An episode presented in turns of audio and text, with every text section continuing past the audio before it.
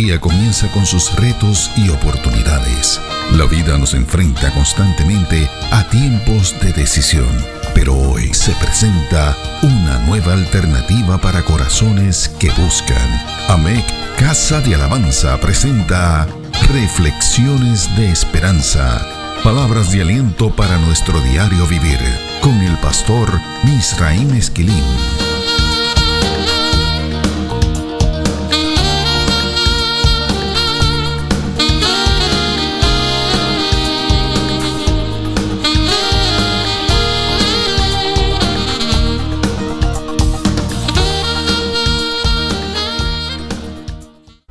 Recibe bendición del Señor.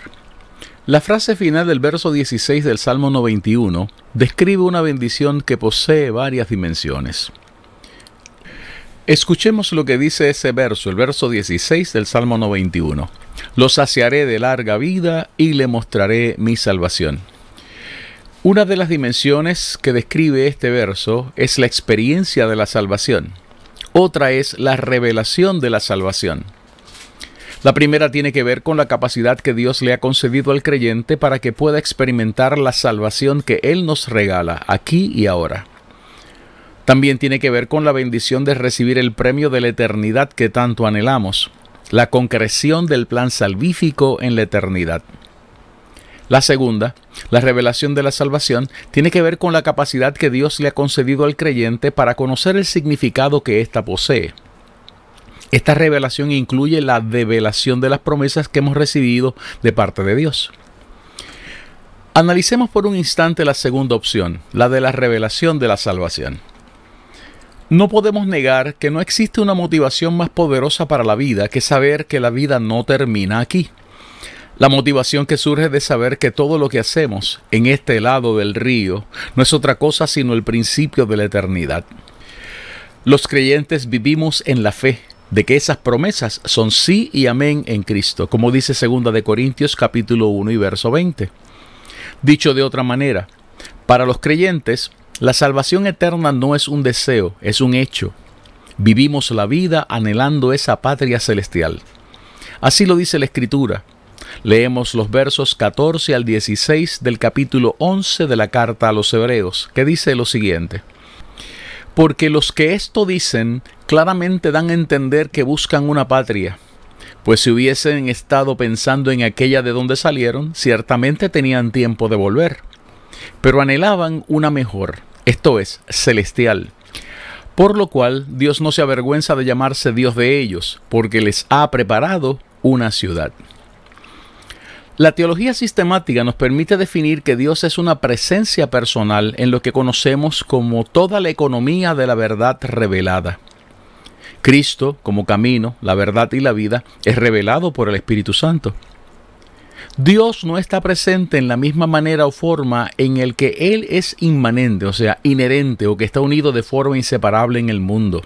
Dicho de otra manera, las cosas que podemos saber acerca de Dios por medio de la creación y de la naturaleza que nos rodea.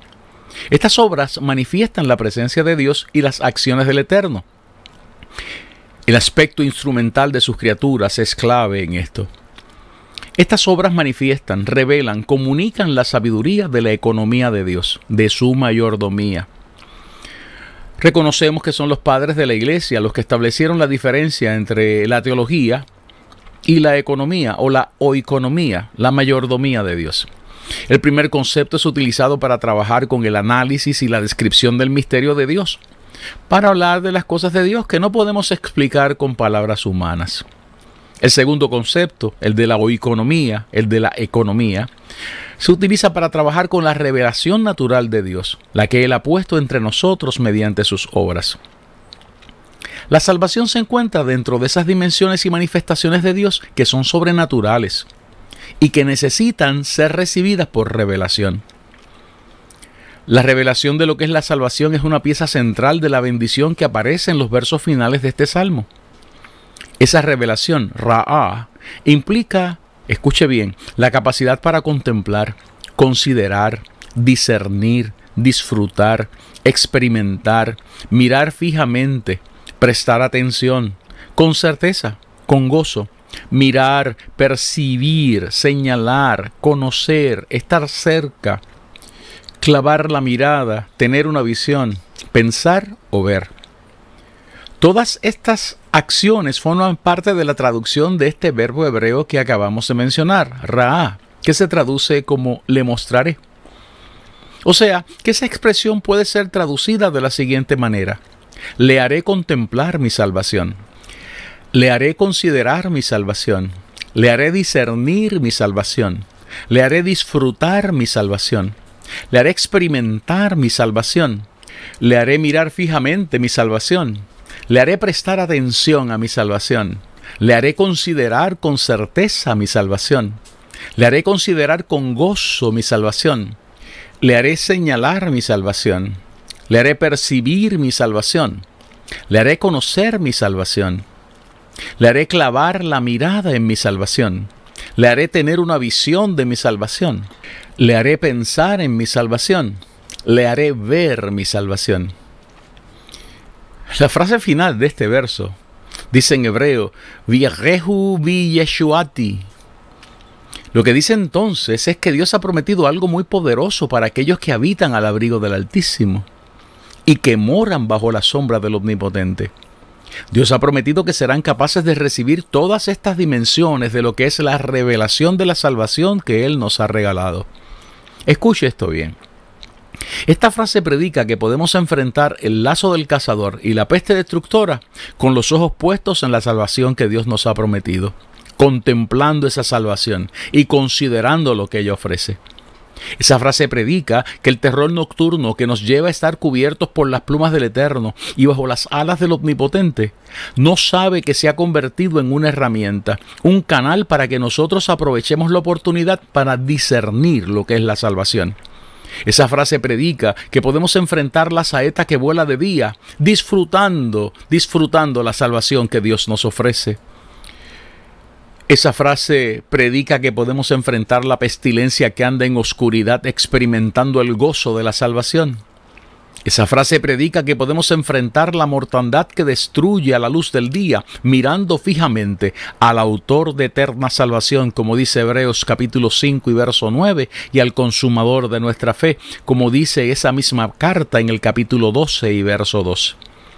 Esa frase predica que podemos enfrentar los mil que caen a nuestro lado prestando atención a la salvación y no al dolor.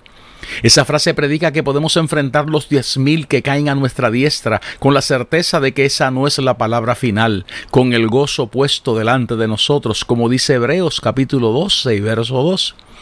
Esa frase predica que podemos enfrentar al león mirando al león de la tribu de Judá. Este es uno de los nombres que se le atribuye a Jesucristo en el libro de Apocalipsis capítulo 5 y verso 5. Es por esto que podemos aplastar esas amenazas. Esa frase predica que podemos enfrentar el áspid sin temor, porque vemos en ella la oportunidad de percibir algo que está más allá, por encima de esa amenaza, la salvación de nuestro Dios. Job hablaba acerca de esto utilizando como una metáfora la capacidad que poseen las plantas para percibir la lluvia. Leemos en el capítulo 14 del libro de Job los versos del 7 al 9. Porque si el árbol fuere cortado, aún queda de él esperanza. Retoñará aún, y sus renuevos no faltarán. Si se envejeciere en la tierra su raíz, y su tronco fuere muerto en el polvo, al percibir el agua reverdecerá y hará copa como planta nueva. Necesitamos escuchar estos versos una vez más en varias versiones bíblicas, por lo menos los versos 8 y 9 de este pasaje que acabamos de leer. Escuche cómo recoge la Biblia de las Américas los versos 8 y 9 del capítulo 14 del libro de Job. Aunque envejezcan sus raíces en la tierra y muera su tronco en el polvo, al olor del agua reverdecerá y como una planta joven echará renuevos. La versión Dios habla hoy recoge este pasaje diciendo, aunque ya esté vieja la raíz y el tronco se esté pudriendo en el suelo, al sentir la frescura del agua reverdecerá, echará ramas como una planta tierna. La traducción en lenguaje actual dice, tal vez el tronco y las raíces se pudran en la tierra, pero en cuanto sientan el agua volverán a florecer y echarán ramas. La nueva versión internacional dice, tal vez sus raíces envejezcan en la tierra y su tronco muera en su terreno, pero al sentir el agua florecerá, echará ramas como árbol recién plantado. Uno de nuestros hijos espirituales escribió un himno basado en esos versos. Huele a lluvia, huele a lluvia. Basta el olor de la lluvia para que los troncos y las raíces podridas reverdezcan. Basta el olor de la lluvia para que las raíces que han envejecido y los troncos que están muriendo reverdezcan. Basta el olor de la lluvia para que el árbol cortado recupere sus esperanzas, para que retoñe y que no falten sus renuevos. La salvación como agua viva, agua que salta para vida eterna, como dice Cristo en el capítulo 4 del Evangelio de Juan, es percibida aún frente al ataque del áspid. La serpiente antigua no nos puede robar el gozo de la salvación. La serpiente como metáfora de un dolor inesperado no nos puede privar de esa experiencia. Basta percibir que huele a lluvia, huele a agua que salta para vida eterna. La frase final del verso 16 del Salmo 91 predica que podemos enfrentar al cachorro del león señalando hacia la salvación. Podemos aprovechar el ataque del dragón para conocer esa salvación, para contemplarla, para pensar en ella, para clavar nuestra mirada en nuestra salvación y en el Salvador que la ha asegurado. Aun cuando nos toque partir hacia el otro lado del río, esa frase predica que podemos enfrentar ese momento viendo nuestra salvación, contemplando a nuestro Señor y Salvador. Esta es la experiencia que la Biblia nos regala acerca de Esteban, el primer mártir de la fe cristiana. Escuchemos lo que dice el capítulo 7 del libro de los Hechos de los Apóstoles, los versos del 55 al 60, en la versión Reina Valera del 60. Pero Esteban, lleno del Espíritu Santo, puestos los ojos en el cielo, vio la gloria de Dios y a Jesús que estaba a la diestra de Dios, y dijo, He aquí veo los cielos abiertos y al Hijo del Hombre que está a la diestra de Dios. Entonces ellos, dando grandes voces, se taparon los oídos y arremetieron a una contra él, y echándole fuera de la ciudad le apedrearon. Y los testigos pusieron sus ropas a los pies de un joven que se llamaba Saulo. Y apedreaban a Esteban mientras él invocaba y decía, Señor Jesús, recibe mi espíritu. Y puesto de rodillas, clamó a gran voz, Señor, no les tomes en cuenta este pecado. Y habiendo dicho esto, durmió. Esta bendición la de poder recibir revelación de lo que es la salvación, jamás podrá ser considerada de manera superficial. El testimonio de la relevancia que posee esta frase es validada por varios pasajes bíblicos. Uno de ellos lo encontramos en la primera carta del apóstol Pedro. Capítulo 1, versos del 10 al 12, dicen de la siguiente manera. Los profetas que profetizaron de la gracia destinada a vosotros, inquirieron y diligentemente indagaron acerca de esta salvación, escudriñando qué persona y qué tiempo indicaba el Espíritu de Cristo que estaba en ellos, el cual anunciaba de antemano los sufrimientos de Cristo y las glorias que vendrían tras ellos. A estos se les reveló que no para sí mismos, sino para nosotros, administraban las cosas que ahora os son anunciadas, por los que os han predicado el Evangelio por el Espíritu Santo enviado del cielo, cosas en las cuales anhelan mirar los ángeles. Ese pasaje bíblico dice que los profetas del Antiguo Testamento estudiaban acerca de la salvación que Dios les había enviado a profetizar. Lo que hace interesante este pasaje no es que estos profetas estuvieran profetizando y administrando algo que no era para ellos, sino para nosotros, los que vivimos en Cristo. Lo que hace este pasaje poderoso es que dice que los ángeles no tienen la capacidad de ver lo que nosotros vemos, que anhelan poder hacerlo y no se les ha concedido. Esas cosas en las que ellos anhelan mirar son las de la salvación. Escuchemos la opinión del Dr. J. Oliver Boswell en su Manual de Teología Sistemática, el tomo 1, en la página 122. dice lo siguiente.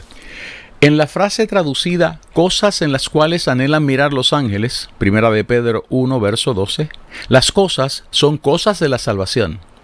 Verso 10. Y la palabra mirar es la misma palabra para describir el hecho de Juan bajándose a mirar en la tumba, según aparece en Juan capítulo 20 y verso 5.